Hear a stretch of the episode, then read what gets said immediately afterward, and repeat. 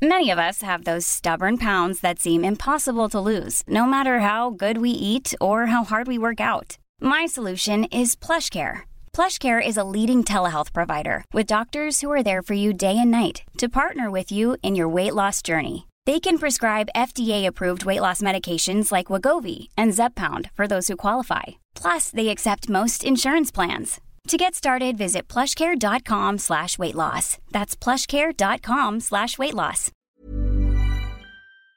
Tenemos en la línea telefónica a Fernando Alanís Ortega, presidente de la Cámara Minera de México, la Camimex. ¿Cómo estás, Fernando? Muy buenos días. Mario, qué gusto saludarte. Un saludo para ti y para todos los radioescuchas. Igualmente, Fernando. Pues qué eh, decir con respecto al sector minero que parece que no está atravesando el mejor momento eh, con todos los cambios que ha habido en algunas eh, políticas, legislaciones o, algunas incluso iniciativas que todavía no pasan la prueba ahí del Congreso, pero que pues han puesto en alerta el sector. ¿Cómo, ¿Cómo lo estás viendo? Digamos, ¿cuál sería su balance en lo que va de esta administración al primer año de gobierno? Eh, eh, mira, lo que mencionas es totalmente correcto, Mario. Eh, el sector minero es un sector que se ha visto seriamente afectado. Quizás mm, yo creo que más que nada por una falta de entendimiento del valor que genera en, en el desarrollo económico del país. Hay datos importantes que te pudiera dar. El año 2012 fue el año de mayor inversión del sector minero. Estamos hablando arriba de los 8 mil millones de dólares de inversión el año pasado, eh, en el 2018, esta cayó alrededor de los 4.600 millones de dólares. Y este año creemos que difícilmente vamos a superar la cifra de los 2.600 o 2.700 millones de dólares de inversión. El, sector minero es un sector que requiere de certidumbre a largo plazo y es algo que se ha visto mermado actualmente con tantas iniciativas de ley que pretendían o que han pretendido cambiar la ley minera o, nuevas eh, regulaciones fiscales que, han venido afectando y nos han restado competitividad como país. Oye, y con todo y todo, Fernando, están eh, pronosticando, previendo inversiones por cerca de 24 mil millones de dólares en este sexenio. ¿Cómo eh, compara eso con lo que se ha invertido en los sexenios anteriores? Eh, mira, este, eh, estamos hablando más o menos de un promedio de cerca de cuatro mil millones de dólares al año en lo que resta del sexenio. Y esto, lo, lo que hemos pronosticado es que se dan condiciones, si se hubiese una política pública que incentivara la, minería. En promedio, en los últimos dos sexenios han venido manejando cerca de 3.500 a 3.700 millones de dólares de inversión, con un pico el que te mencionaba en el 2012 de 8 mil millones de dólares. Ok, ¿y en qué serían básicamente estas inversiones? O sea, ¿a qué, a qué se destinarían a, la producción mm, particularmente? Sí, son, es básicamente lo que tenemos previsto y, esperamos que se den las condiciones, te digo, de, políticas públicas, serían nuevas operaciones. Hay que recordar que el 70% del país tiene potencial minero solamente el 30% ha sido, de ese 70%, solamente el 30% ha sido eh, explorado.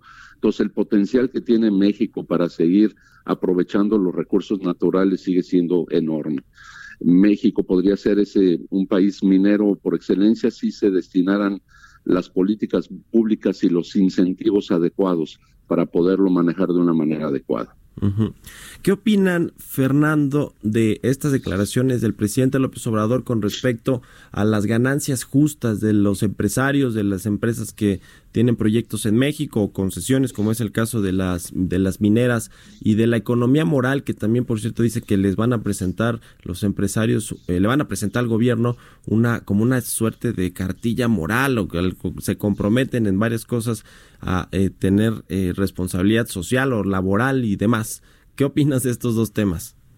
Bueno, este, yo, yo no le veo ningún problema. Yo creo que hay que remitirnos a los hechos. Muchas de las empresas afiliadas a la Cámara Minera, pues ya están, inclusive cotizan en bolsa y, y muchas de ellas están presentando lo que se llama el cuarto informe financiero, que es cómo generas la riqueza y cómo la distribuyes. Y cuando ves esa distribución, vas a ver que la parte social, la parte de, de, pago a empleados, a contratistas, a proveedores o la misma reinversión son proporciones muchísimo más altas de lo que en un momento dado pueden llevarse los accionistas de una empresa.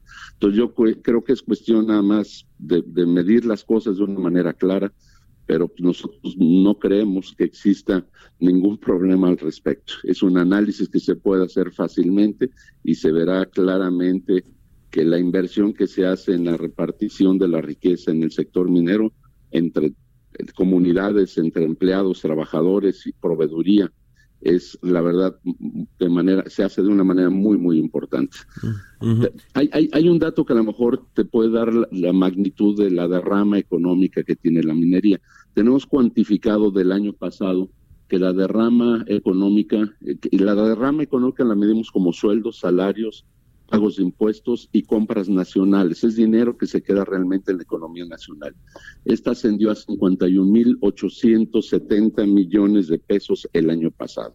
Es una gran inyección que le da dinamismo a las economías municipales, estatales y a la misma economía nacional.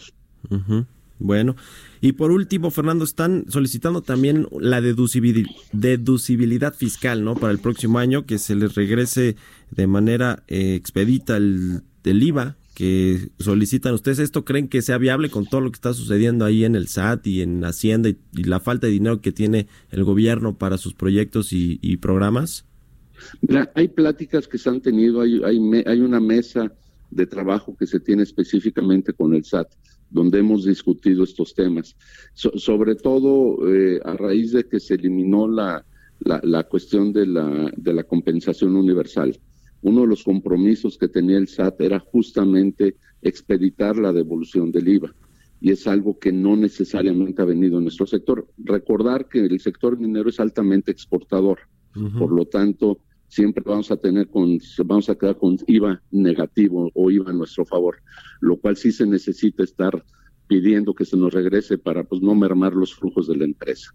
Creo que hay pláticas, creo que hay disposición de la autoridad y pues estaremos insistiendo en, en esos temas. Bueno, pues estaremos pendientes también, Fernando Alanís, presidente de la Cámara Minera de México, sobre este y otros asuntos y ojalá que los podamos platicar aquí. Muchas gracias por la entrevista. Eh, quedo a tus órdenes, Mario. Muchas gracias a ti.